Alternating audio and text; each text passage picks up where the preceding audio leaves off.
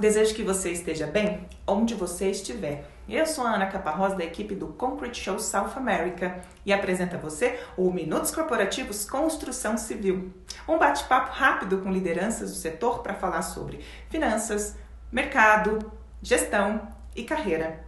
No nosso primeiro episódio, a gente conversa com Danilo Delmasco. Ele é o empreiteiro e nos conta como é que a empresa teve que se reestruturar nos tempos de isolamento social e também fala sobre o setor ser o protagonista pós-pandemia. Portanto, vem com a gente!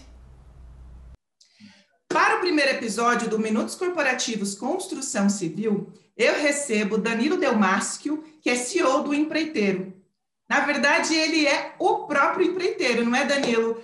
Muitíssimo obrigada pela sua presença. Bem-vindo ao Minutos Corporativos, inaugurando aqui o nosso projeto dentro do Concrete Show.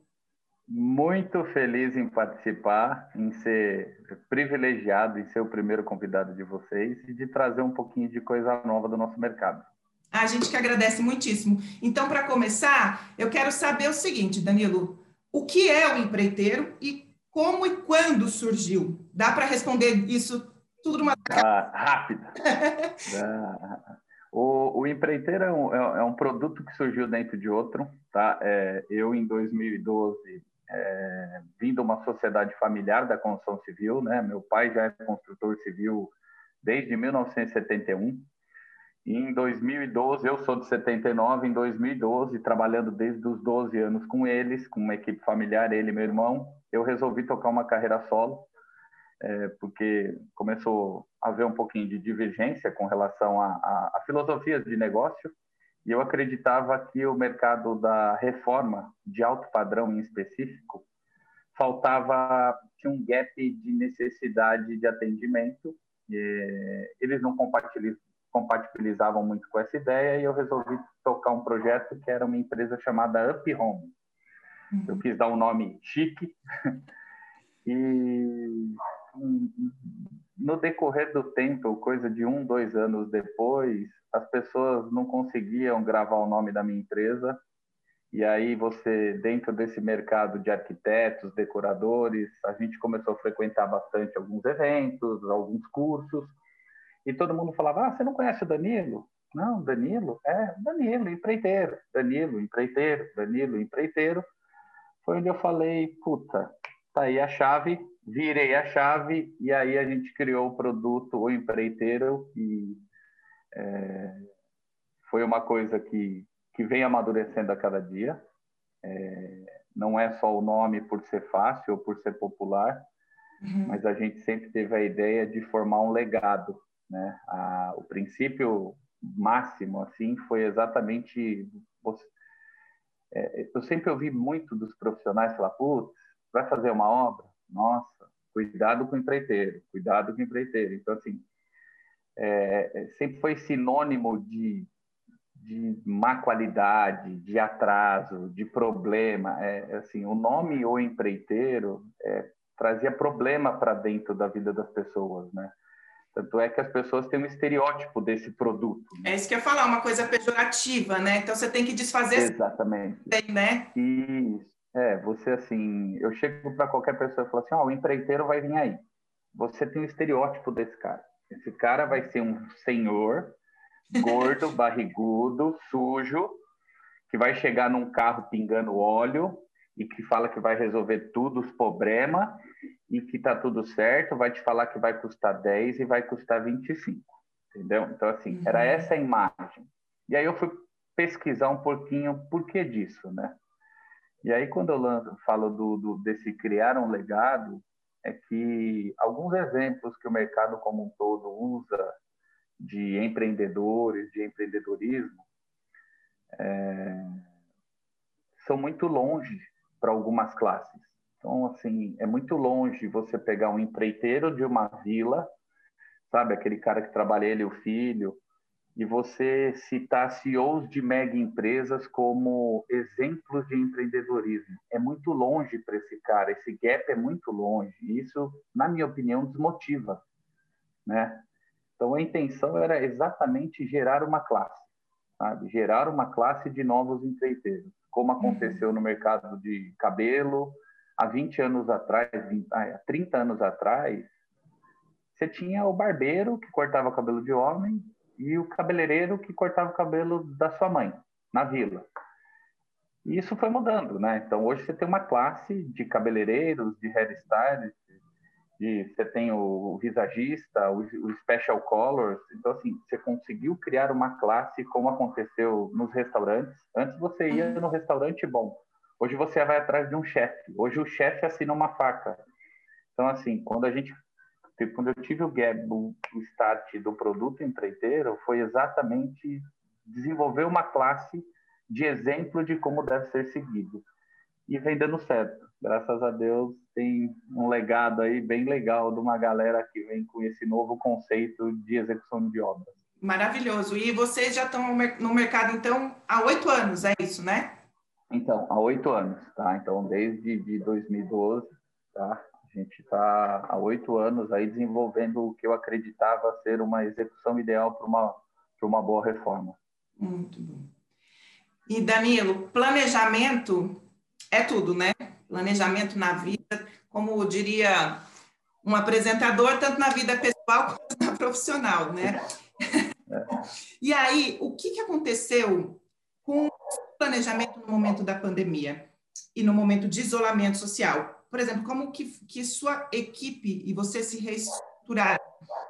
Se a gente recapitular, imagina assim, você tinha todo o seu planejamento, todas as suas para poder executar, e aí um Sim. dia depois, condomínios fechados e aquilo que a gente sabe que, que, que aconteceu. Como é que o empreiteiro é, teve que se reestruturar neste tempo? É, Ana, é, assim, quando começou esse lance de pré-pandemia que eu vou falar, tá? a gente começar a olhar as coisas lá fora. É, eu não sei se vou te falar que eu tenho uma vantagem porque por já ter dado errado um dia na vida, é, isso ajuda a gente a enxergar as coisas um pouquinho antes de outras. É, quando eu comecei a ver esse movimento nos Estados Unidos, na Europa, eu falei, vai dar ruim, entendeu? Uhum. É, Falei, vai, vai dar problema. O desconforto, eu acho que veio para todo o mercado, porque nós nunca passamos por uma pandemia, né? Uhum. Quando a gente fala de uma crise econômica, de uma crise financeira, eu acho que o brasileiro é quase que expert nisso, né? De saber rebolar e, e dar um jeito. Quando a gente fala de pandemia, é, eu acho que todo mundo passou um susto grande por não saber como lidar, porque era uma situação atípica entendeu? Você não sabia o que viria pela frente. Uhum. Eu, particularmente, dentro do nosso time, é, eu fiquei com medo. Fiquei com medo de parar. Né? Hoje nós somos em 32 colaboradores. É, são 32 famílias que, que fazem parte desse time e que eu sentei com todo mundo no primeiro momento, tá? Logo no começo. Falei, gente, de fome ninguém vai morrer. Isso eu garanto. Entendeu? Se parar tudo, a gente vai se unir e de fome ninguém morre. Você fala, nossa, Danilo, que extremo. É, era um extremo. Ninguém imaginava que o mercado da construção, da construção civil ia dar essa estilingada que deu. Tá? Uhum. Porque com essa pancada, as pessoas iam querer morar melhor. Eu acho que veio um, um quê disso, do morar melhor seja reformando, ou seja mudando de espaço, ou precisando de mais espaço. É, com relação a, a, a, essa reestruturação de equipe, foi complicado, porque por mais que, que, que a gente se preparou e foi, foi entender um pouco sobre o que, que é uma pandemia, né? É, a gente não sabe, né? Surto viral, algumas coisas disso aí você ouve falar, mas estudar sobre o real assunto do que, do que uma pandemia pode trazer é só coisa ruim, né? Você não você não vê luz no fim do túnel, né? Uhum. Tipo, a, a, situação, assim, na grande maioria, quando você começa no, numa fase pandêmica dentro de qualquer lugar, é, a retomada de mercado é muito complicado e não tem receita, né? Assim, ah, é, é só no Brasil que o mercado da construção civil está indo bem. É, você não tem, você não sabe que mercado que vai para frente e que vai para trás. Eu conheço uhum. amigos que estavam em plena ascendência e quebraram, entendeu? Uhum. Então a gente tinha medo e, e, assim e foi meio que aprendendo na pancada, né? É, porque todo mundo com medo, é, isso é natural. Eu falo que do ser humano. Isso. Se você acuar um bicho, se você acoa qualquer bicho, ele te ataca. E não te ataca porque ele é agressivo, ele te ataca de medo. Então, uhum. assim, o que, que os, os síndicos e zeladores de prédio fizeram? Na, na perspectiva de, de medo, veta. Então, assim, às vezes até por falta de conhecimento, é, alguns condomínios pararam. Então, eu tive alguns condomínios que ficaram aí entre. Eu tenho condomínio que até três meses parados, ou seja, eram obras paradas com pessoas paradas. E detalhe, é, e os poucos que continuaram foi um trabalho de conquista, porque eu fui estudar, eu fui ler sobre as regras da OMS e uhum. da Secretaria Nacional de Saúde sobre assim que risco eu estaria colocando o condomínio, os moradores e os meus colaboradores se eu desenvolvesse uma maneira correta de trabalho. Então eu fui ver que daria para trabalhar respeitando regras de higienização e de saúde. É, muitos vetos não foi só por preservação de saúde. Muitos vetos eu acredito que foi pelo conforto dos moradores. Ah, eu não vou me opor? Não, não vou me opor, mas ninguém se preocupou em que você podia estar deixando 10, 12 famílias sem trabalho e sem dinheiro. Entendeu? Então, assim, uhum. é, é, complicado. Mas Essa questão conseguiu... de Desculpa. Pode, pode perguntar. Não, pode terminar. Não. Então, assim, quando a gente, a gente, eu falo que eu desenvolvi uma cartilha, foi para até ajudar a administração dos condomínios a lidar com as situações adversas com relação a prestadores de serviço. Tipo, dá para ter? Dá para ter, sim, mas com regras, entendeu? Então, aos poucos, eu consegui, tipo, liberar dois profissionais, fazer uhum. barulho em horários específicos, e a gente foi trabalhando meio que em conjunto. Teve casos extremos da pessoa não querer conversar? Teve. E foi difícil? Foi. E a gente tentou entrar num consenso de time das pessoas, que as pessoas que estivessem paradas fariam rodízio com outras e todo mundo ganharia todo mundo ganharia como se estivesse trabalhando. Então a gente, o cara que ganhava é, 300 resolveu ganhar 200 para o que estava parado poder ter o 100. Então, assim, houve um. Eu consegui trazer, e fiquei feliz com isso, o lance de solidariedade. E o que foi mais legal, é, obras que eu tive parada realmente, alguns clientes, e foi surpresa para mim, tá, é, o próprio cliente falou: Danilo, tem quantos parados na minha obra? Seis. Vamos pagar esses caras parados. Beleza. Então, assim, aí você fala, tô, é, a minha filosofia de trabalho conquistou um cliente que tem a mesma filosofia de vida. Então, assim, tem cara que não tá nem aí. Uhum. Ah, beleza, tá parado, tá parado. E ok, tá? É contratual. É que nenhum contrato tinha causas pandêmicas. E hoje o meu tem, tá? Tá vendo? A gente aprende tanto, né? Mas, mas foi isso, foi, foi indo devagarinho, as coisas foram se encaixando, alguns clientes foram se solidarizando, solidarizando com a situação e, putz, graças a Deus, a gente vem passando por esse período é, numa, numa num, num, igual um foguete, entendeu? E todo Sim. mundo animado, continuando cumprindo as regras, respeitando. Hoje temos uhum. De higiene dentro da obra que eu nunca imaginei que teria. Entendeu? Então, hoje você chega, tem o cantinho da higienização, onde você tem detergente, você tem toalha, você tem todo dia você tem pano úmido com água sanitária na porta da obra, você tem álcool em gel, entendeu? Então, é, é, acabou criando uma regra boa. Foi um, mas foi um susto, foi um susto. Não, com certeza, né? Para todo mundo. E assim, Danilo, quando você disse que eu te interrompi, até desculpa, é, eu ia perguntar assim, por que que para alguns foi a questão do bem-estar? Você disse de não querer receber a, a, a, as, as obras nesse momento. Assim, é, eu acho que o mundo inteiro, ninguém estava preparado para trabalhar de casa, né? É, isso é uma situação tensa, né? As pessoas, eu achei que com a pandemia ficariam um pouco mais solidárias e não, tá? foram poucos. Acho que as pessoas estão. Hum, eu vou te falar que puta, a tolerância, ao invés de melhorar, diminuiu bastante. Então, a questão do barulho, né? Porque, não, gente, a, gente aqui desse time, a gente do concreto, que eu falo, tem obra sem barulho, né? Tem, uh-uh. Não tem martelo de borracha, a não ser para sentar piso, mas. É, então, assim, eu acredito no desconforto, né? As pessoas estão trabalhando de casa, tal. Então, assim, teve prédio que a gente conseguiu conciliar. Às vezes o morador tinha uma reunião importante, vinha na obra. É, alguns casos teve essa solidariedade, sabe? Porque por ele respeitar que o cara lá, o pedreiro que estava trabalhando, o ajudante de pedreiro, o azulejista, também estava trabalhando.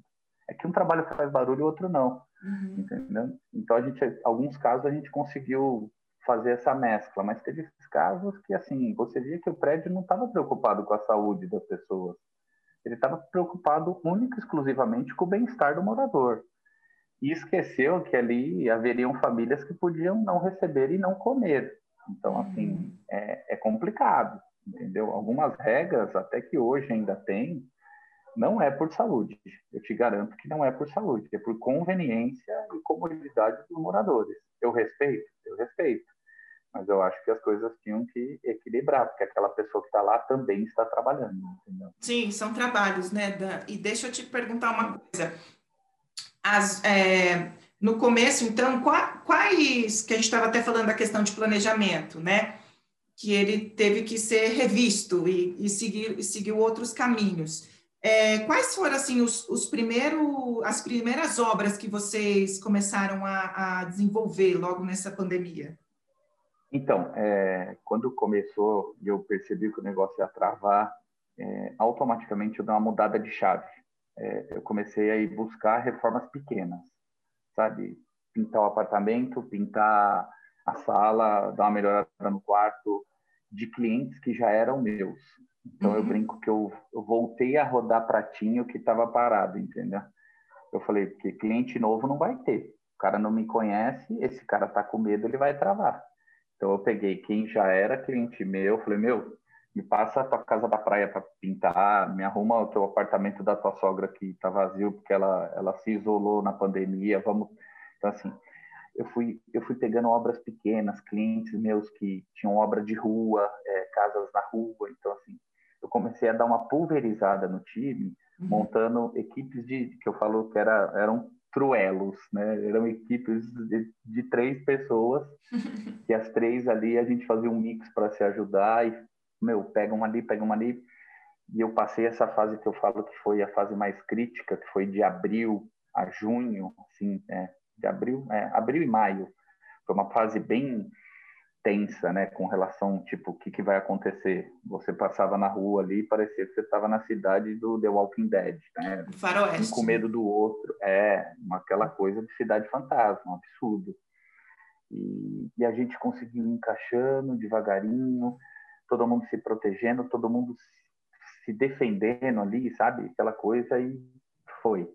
E aí o negócio, em junho, eu vi que eu falei, meu, a construção civil vai bombar entendeu? Uhum. Que o negócio começou a tracionar e aí foi um susto também, o mesmo susto do travar, teve o susto dessa procura absurda.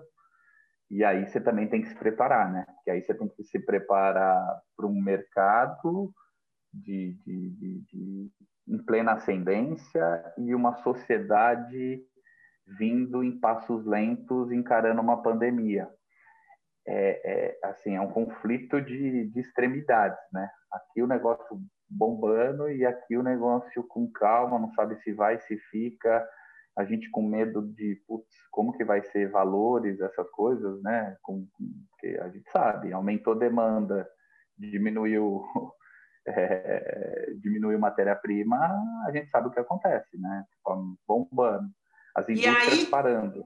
E aí a gente entra num próximo tópico aqui a indústria parou e faltou matéria-prima. Faltou. Você consegue dar alguns exemplos de produtos que chegaram a, ficar, a ficarem ausentes? Sim, é, o que ficou ausente, eu acho que foi da menor indústria, né? É, o que supre hoje a construção civil são indústrias de tijolo, bloco, que são indústrias um pouco menores, né? Então, assim, é, eu tive obras que eu não tinha tijolo, entendeu? Eu deixei de iniciar a obra porque não tem ferro, entendeu? Uhum.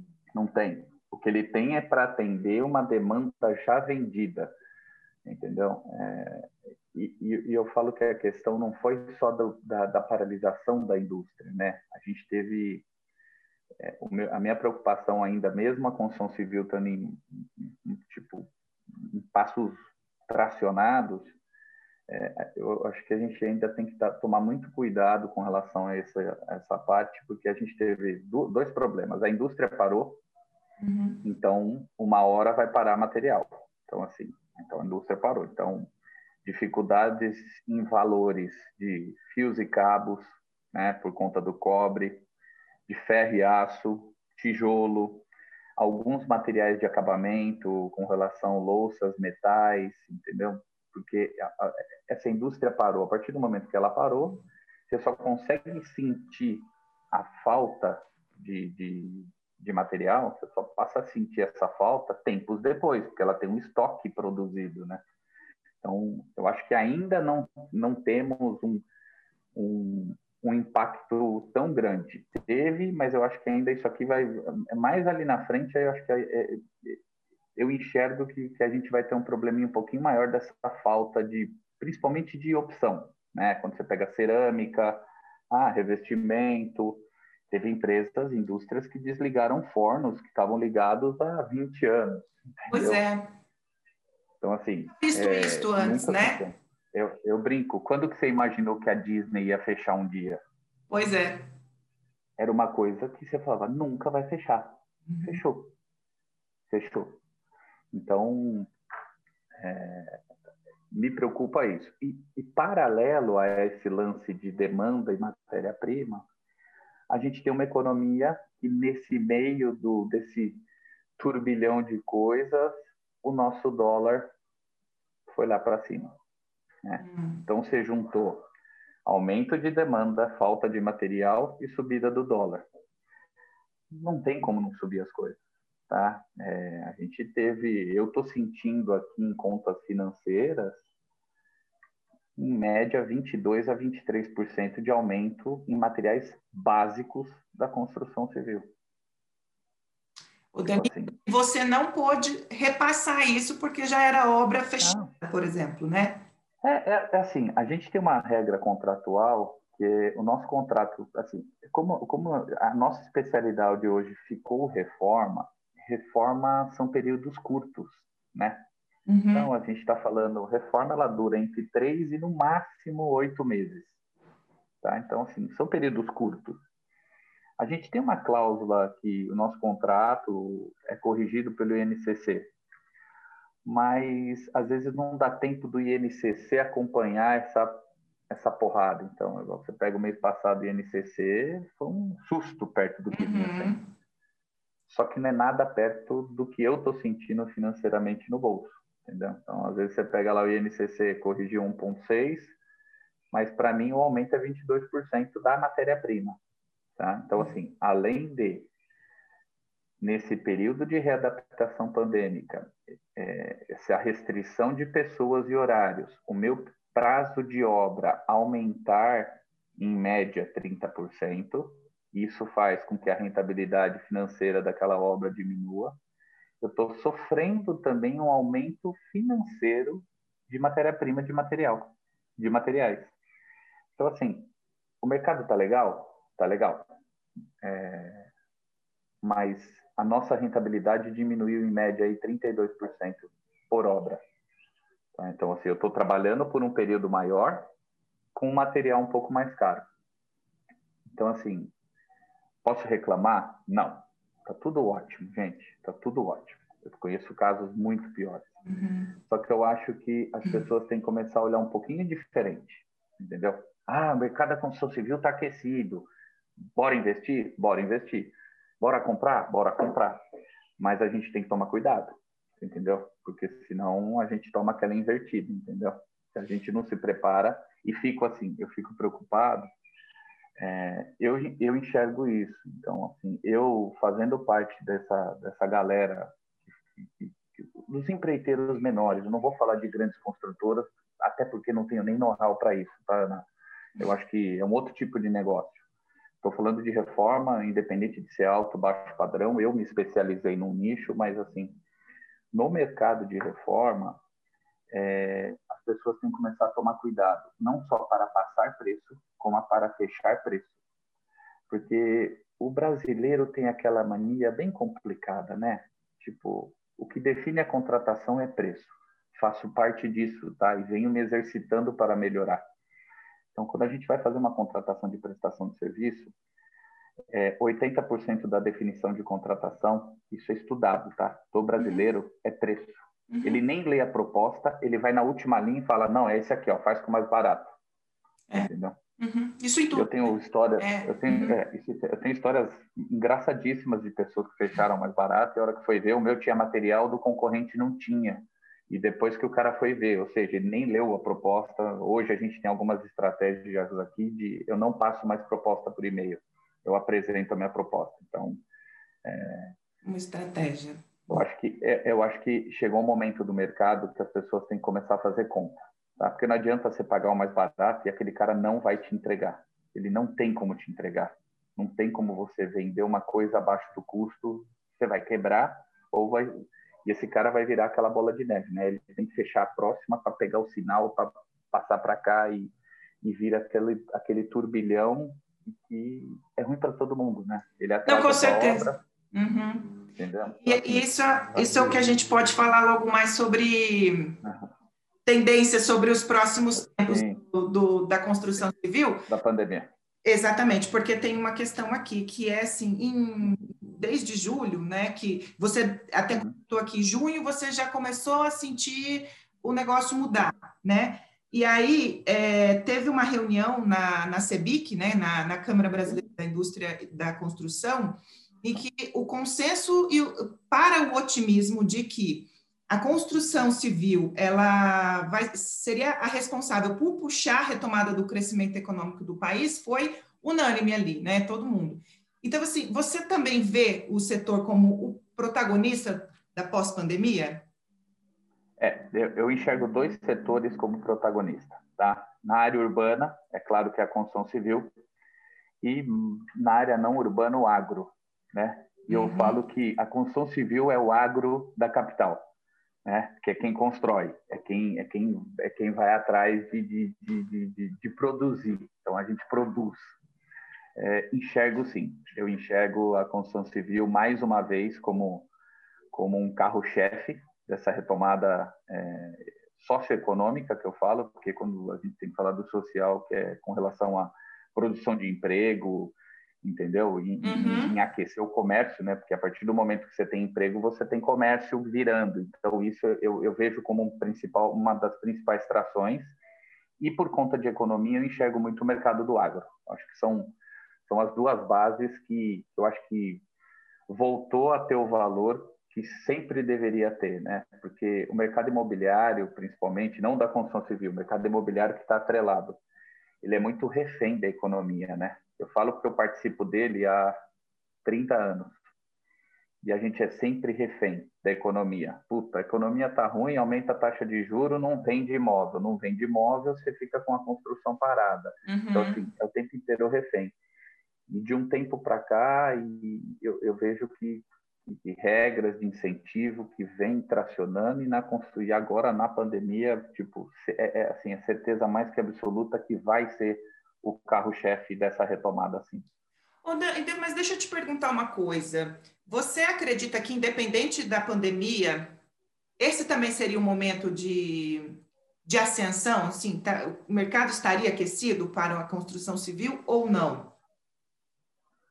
Eu acho que a pandemia ela deu uma antecipada. Antecipou. Assim, hum. você, não tem, você não tem procura do dia para noite, entendeu? Uhum. É, ah, tipo, ah, do dia para noite apareceu 10 apartamentos para você reformar. O cara não comprou isso na pandemia. Ele já, você entendeu? Ele já havia comprado. É, eu acho que foi uma antecipação. Eu acho que é, era uma coisa que poderia acontecer em questões de um pouquinho mais de longo prazo, mas que deu uma, deu uma antecipada. te falar razões claras por conta disso, eu acho que eu não vou conseguir falar. Eu acho que do meu mercado de reforma, eu acho que o morar melhor foi parte. Foi, tá? foi parte. Foi 50%. Certo. Agora eu tô vendo. É, eu acho que a, o lance de procurar novos espaços também foi parte. Então, pessoas procurando casa fora de São Paulo, espaços maiores, casas maiores, apartamentos maiores, para poder acomodar o homeschooling, para poder acumular, é, é, acomodar o home office, entendeu? Então isso acho que foi parte, mas eu acho que era era uma coisa era uma coisa que, que, que iria acontecer de uma maneira um pouquinho mais mais diluída, tá? Algumas coisas começaram a ver que que era possível, né? É, por exemplo, teve muita gente que, que foi, é, foi cuidar da família de idosos, né? Então, aumentou, a, a, casa não comportava tanta gente, mas foi, juntaram famílias. Então, assim, isso é só um exemplo, né? Do que muita coisa que aconteceu e que também pode fazer parte, enfim, dessa transformação, né? A, a nossa mudança, a nossa, a nossa nova cultura, né? Que a gente teve que, é. né? Então, então, fez parte disso. Com tudo isso, Danilo, como é que você vê, portanto, esses próximos tempos para a construção civil? Sim, é, resumidamente. É, assim, é, é, uma atenção, tá? Eu, eu acho que, que, deve uma atenção. A gente, a gente precisa, eu acho que nós, prestadores de serviço dentro desse mercado, tem que tomar cuidado em dar preço. É, acredito que as coisas vão subir, tá? Pelo menos por um período. E, infelizmente, é, as coisas, quando sobem, elas demoram para voltar, né? Por mais que a, a economia retome, esse dólar abaixe, as produções dessas matérias-primas que atendem o mercado da construção civil comecem a voltar ao normal, é, é difícil, né? Aquela estilingada, quando ela vai, ela, ela fica, Sim. né? Uhum. É, isso, isso me preocupa. E a gente, por estar sempre antenado, você começa a sentir isso um pouquinho antes. É, mas, assim, eu acho que deve um pouquinho de cuidado. Não só para os prestadores, mas para os contratantes também. Eu acho que as coisas vão dar uma subida de preço, entendeu? Não tem como. É, uhum. É, mas eu acredito mega que, assim, quem está preparado, é, sou super positivo, tipo, graças a Deus eu só posso pegar a obra a partir de fevereiro. Então, assim, oh! É. Que máximo. Então, assim, é, eu tenho algumas regras, né? Então, a gente tem algumas regras de limitação de obra por qualidade, a gente é mais qualidade do que quantidade, mas, assim, é, eu, se pudesse investir, continuaria investindo no meu segmento, entendeu? você, Danilo, se pudesse, é, exatamente. Eu, pessoa física. Uhum, você pessoa Entendeu? física, investiria no empreiteiro e na construção é, civil. é, porque, é, porque tem coisa que eu falo, né? Tem, tem épocas de mercado que você fala, putz, eu estou fazendo um produto que eu não compro, né? E isso é ruim, né? Às vezes o mercado está comprando, mas às vezes você está construindo uma casa para vender e você fala, meu, eu não compraria essa casa por esse preço. E não, eu eu, eu, eu tô na outra fase agora. Eu, Danilo, pessoa física, se fosse investir, investiria, investiria na construção civil. Que bom. Tá em Ou para morar melhor ou para ganhar dinheiro. O, C, o, o CPF com o CNPJ está em consonância isso é muito bom. Tá, tá. Ah, Danilo, uma última pergunta, e essa é bem, pode ser para você ou pode ser para o empreiteiro. Se você hoje pudesse conversar com alguém que lhe inspira muito, Pode ser no mundo dos negócios, no seu, na, na, no seu setor. Com quem você conversaria, Danilo? Vou te falar, Ana, que eu sou um cara privilegiado. Tá? É, eu tenho alguns ídolos, eu tenho algumas pessoas que me inspiram. Uhum. É, por ironia do destino, eu tenho essas pessoas hoje como amigos pessoais. Isso é legal, então, Isso até é em fase legal. de pandemia, tem fase de pandemia, na hora que o coração bateu mais forte e falar, meu, e agora? Tem um desses amigos que é cliente hoje e é amigo pessoal, que é o, o Amir, o Amir Klink. É nada, que maravilhoso. É, assim, quando você fala em isolamento e planejamento, eu acho que hoje no mundo eu não conheço um cara igual entendeu? E aí, quando eu conversei com ele e ele falou, Danilo, eu não sei, aí eu falei, eu fiquei com medo. Eu vou te falar que no começo eu fiquei com medo.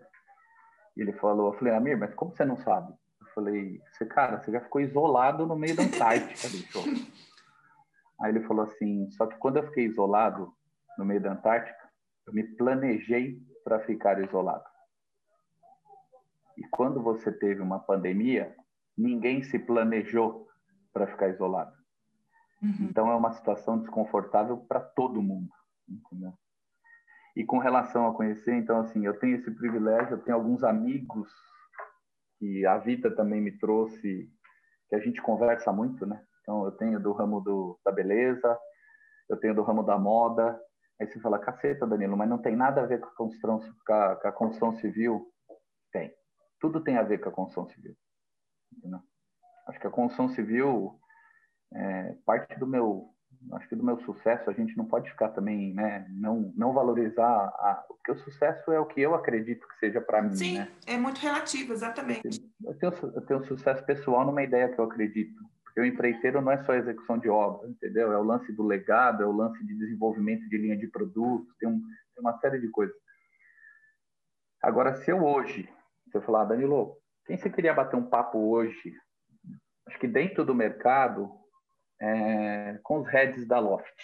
Eu acho que eu queria entender um pouquinho melhor algumas dúvidas que eu ainda tenho na minha cabeça. Então, a galerinha da Loft lá, eu, eu se, se eu conseguisse uma oportunidade de um bate-papo, eu acho que tinha muita coisa a agregar. Tem muita ideia boa aqui para para agregar, entendeu?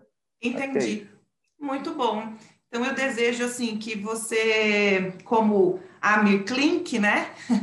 Conquiste é. o mundo aí, né?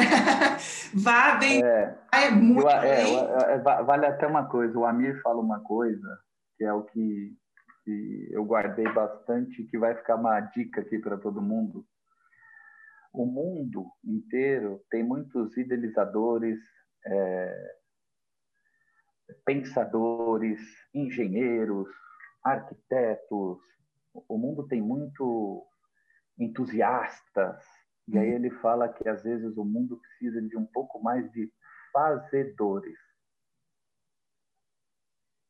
E aí quando você fala disso, às vezes o cara precisa ser só um bom fazedor. Fala, vendo que verbo feio? Exatamente. Precisa de pessoas que pegam e faz acontecer. E eu acho que isso é o que a gente tenta trazer para dentro do time e passar a ser um fazedor, entendeu? Não deixar só de ser idealizador, ah, eu vejo isso. Não. Acho que o mundo precisa de um pouquinho mais de, de, de, de quem faz. Muito bem. Isso é legal. Isso é muito legal, né? E aí eu acho que aí quando a gente faz, a gente inspira e transforma, né? É isso aí. E é, e é isso mesmo, a questão é fazer. Então, que bom que estamos fazendo, né, Danilo? É, muitíssimo obrigada. Obrigada mesmo, foi inspirador, foi. Obrigado. É, é de gente que está fazendo aqui. Então, é, é, eu desejo muito sucesso, mais ainda, né? É, de já viu aí quanta coisa até fevereiro, mas a gente sabe que, que isso não tem fim. Então, eu desejo bons frutos para você e sua equipe. Muitíssimo obrigado por estar aqui com a gente no Concrete Show. Muito obrigado. Muito a gente obrigado. que agradece. Então, tá, para você que está aqui nos acompanhando também, muitíssimo obrigada e fique conosco no Minutos Corporativos. Obrigado, fica com a gente. Mais uma vez, todo o time aí da, da, da Informa, muito, muito, muito obrigado. Tá bom? A Pelo convite, agradece. assim que precisar, é só contar com a gente aqui. Tá com bom? certeza, com certeza. Muito obrigado.